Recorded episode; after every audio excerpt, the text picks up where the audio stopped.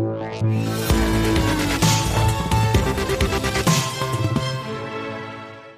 Alors, on, le sentait venir, on le voyait venir, cette reprise économique euh, qui patine à cause des incertitudes sanitaires. Bonjour Raphaël. Bonjour David. Raphaël Lejeune, journaliste à l'opinion. Euh, c'est ce que vous dit en creux l'INSEE. Note de conjoncture que vous avez pluché en long, en large et en traviole. Euh, c'était hier soir, enfin en fin de journée. L'activité, nous dit l'INSEE, va stagner au dernier trimestre. En cause, évidemment, l'accélération de la pandémie, des mmh. mesures de restriction des déplacements, évidemment, qui, qui vont croissantes. Et donc le moteur qui était quand même en, train de vrombir. Qui repartait bien au printemps, mais oui. et eh et qui est en train de, de caler quoi. Mais oui. En fait, on voit en réalité que ce virus fait à l'économie euh, les mêmes dégâts euh, que sur les personnes atteintes du Covid. le parallèle est assez saisissant.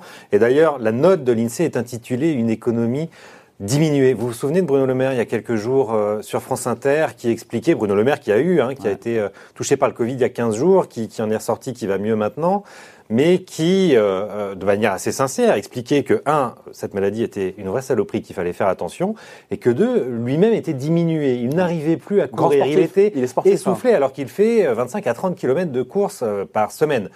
et eh ben, c'est la même chose pour l'économie. au printemps, on a branché l'économie euh, sous perfusion, sous assistance respiratoire, comme peuvent l'être euh, les, grands malades du Covid, euh, pour, pour effectivement maintenir cette économie en réanimation. C'est plutôt bien reparti au printemps, au troisième, au deuxième trimestre, pardon. le, le, PIB a rebondi plus de 16. plus 16 C'était plutôt une bonne surprise. On s'attendait pas. Entre le premier alors après moins 6 au premier et moins 14 au, deuxième trimestre. Hein. on a bien rebondi, mais on n'a pas rebondi autant que le niveau de la croissance euh, en 2019. Et qu'est-ce que l'INSEE constate là pour la fin de l'année? C'est que après ce rebond très net, bah, on cale. Euh, en réalité, hein. c'est un peu le signe de la racine carrée. Vous savez qu'on a déjà évoqué euh, sur ce plateau. eh bien voilà, cette fatigue que peuvent ressentir les malades après s'être remis du Covid, eh ben l'économie c'est un peu la même chose. Elle, cale là en avec cette un climat anxiogène. Il y a ce climat encore une fois délétère anxiogène qui, qui pèse sur les, moteurs de la croissance, à la fois les consommateurs, euh, et qui poussent à l'attentisme, chefs d'entreprise et consommateurs, et c'est ce qui explique bah, ce coup de mou. C'est un coup de Alors il y a, y a différents facteurs. Il y a évidemment la confiance. Elle sera majeure pour relancer euh, le PIB. Vous savez que la croissance française, elle tient beaucoup sur la consommation des ménages et les dépenses des ménages, cette année, ça va être moins 7%, nous explique euh, l'INSEE. C'est un choc important. Euh, Malgré une perte de pouvoir d'achat. Alors justement, pas pour des questions de perte d'achat. C'est ça qui est très intéressant. Euh, les Français, ils vont épargner entre 80 et 100 milliards de plus cette année, notamment grâce au chômage partiel. L'État a quand même mis 30 milliards d'euros sur la table euh, cette année pour, pour assurer l'activité partielle. Donc le recul du pouvoir d'achat, il sera en réalité assez faible. On parle de 0,6 points. Il faut se rendre compte quand même, hein. on va se prendre une récession de moins 10% euh, dans la figure. C'est historique. L'INSEE n'a jamais recensé ça depuis la guerre. Le pouvoir d'achat des ménages ne va baisser hmm. que de 0,6%. Même si c'est une moyenne. Allez, Alors, c'est une moyenne qui est extrêmement disparate. On en saura un peu plus d'ailleurs, c'est intéressant. Lundi prochain, le Conseil d'analyse économique et l'INSEE vont sortir une note très importante où ils ont analysé notamment les données des cartes bancaires. Vous savez, ces fameuses données haute fréquence qu'on utilise beaucoup maintenant pour essayer de cibler euh, déciles de dépenses par décile de dépenses. Qu'est-ce que ça veut dire? Ils vont couper la population non pas euh, en, en, part de revenus, mais en capacité de dépenses. Pour voir ceux qui ont été le plus impactés ah, pendant la crise, ce sera très intéressant pour voir euh, au niveau des dépenses de carte bleue. Quoi, hein. On sait par exemple que bah, les étudiants, cet été, euh, la consommation des étudiants a rebondi de manière bien moins forte que euh, la moyenne des Français. Et vous allez avoir différents publics comme ça, hein, probablement euh, les travailleurs en contrat court, en CDD, en intérim, les familles monoparentales qui euh, vont subir bien davantage le coût de la crise, puisque parmi les 715 000 emplois détruits au premier semestre, 840 000 destructions d'emplois attendues cette année. On sait que c'est principalement les, petits contrats, les, le travail précaire qui a, qui a été touché. Euh, donc ça va être intéressant à suivre. Il faudra des mesures, et des mesures sont attendues d'ailleurs dans le prochain collectif budgétaire courant novembre, euh, vers ces ménages. Il y a eu beaucoup de critiques politiques hein, envers le plan de relance, qui est un plan euh, quasiment exclusivement basé sur une politique de l'offre pour soutenir l'investissement, et l'investissement qui sera l'emploi de demain, bien sûr, il faut le faire.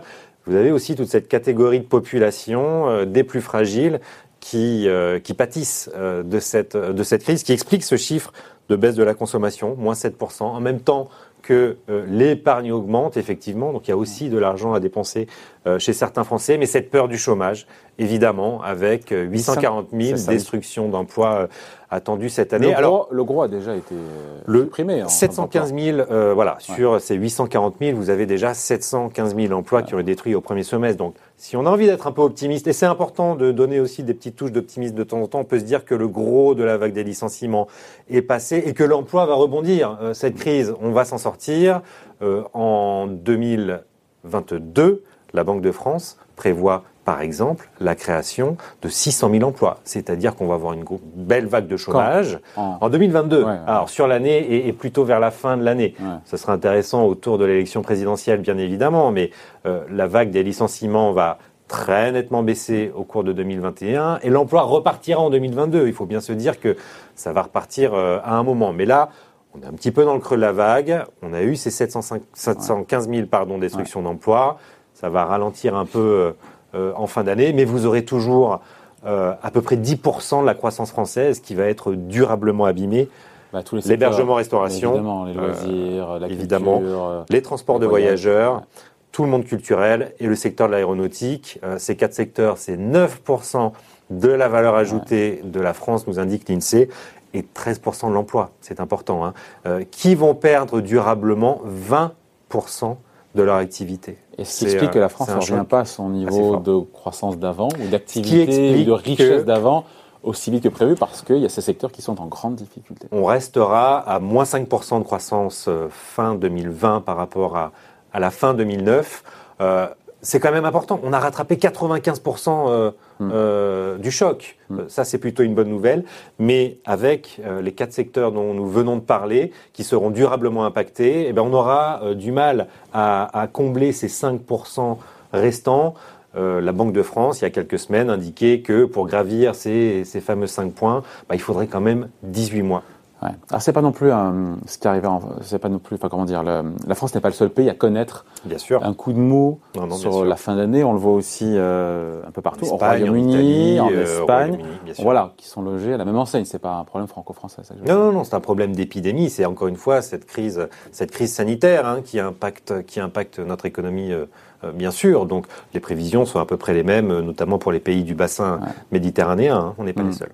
Donc les cartes sont rebattues. 2021, ça paraît loin, mais tant qu'il y a ces incertitudes. Ça arrive, ça arrive 2021. On va avoir un automne difficile à passer, un automne et un hiver difficile à passer.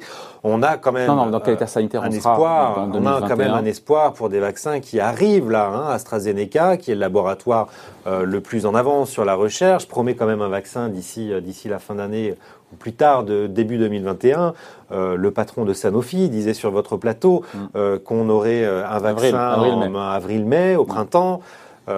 et, d'autres laboratoires promettent, à, grosso modo, un vaccin au premier semestre. Donc ce sera quand même il faut se raccrocher à très bonne nouvelle qui devrait rassurer les gens. Encore une fois, la confiance va être le moteur déterminant de l'économie française et pas que française, européenne. Hein. on marche tous ensemble euh, dans, les mois, euh, dans les mois qui arrivent, on a quand même eu ce choc absolument colossal de 10 points de PIB euh, en 2020.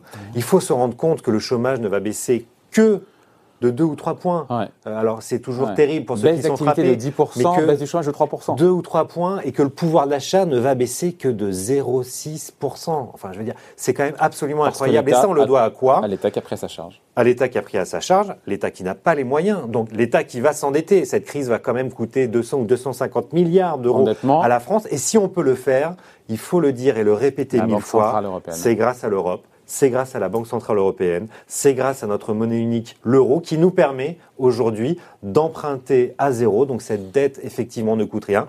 Il faudra la rembourser, mais elle ne coûte rien sur la charge de la dette. Un exemple très simple, euh, on va avoir 237 milliards de déficit aujourd'hui, ça ne veut plus rien dire.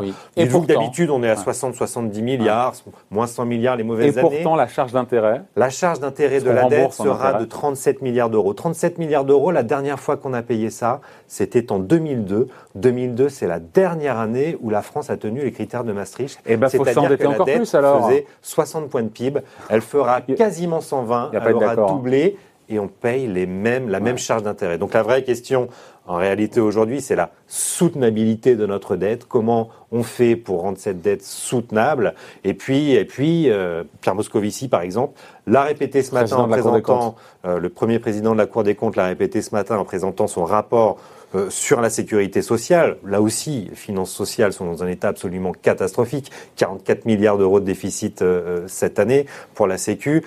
il faudra faire attention à la soutenabilité de la dette et à l'efficacité de notre dépense publique très important pour que jamais. essayer de rétablir un semblant de trajectoire dans les prochaines années. Mais ce voilà, sera on n'y est pas encore pour l'instant. La reprise économique, elle, elle cale un peu et elle patine en cette fin d'année, mais on le comprend très bien. Merci beaucoup. Merci David. Raphaël Legendre, journaliste à, à l'Opinion. Bonne journée.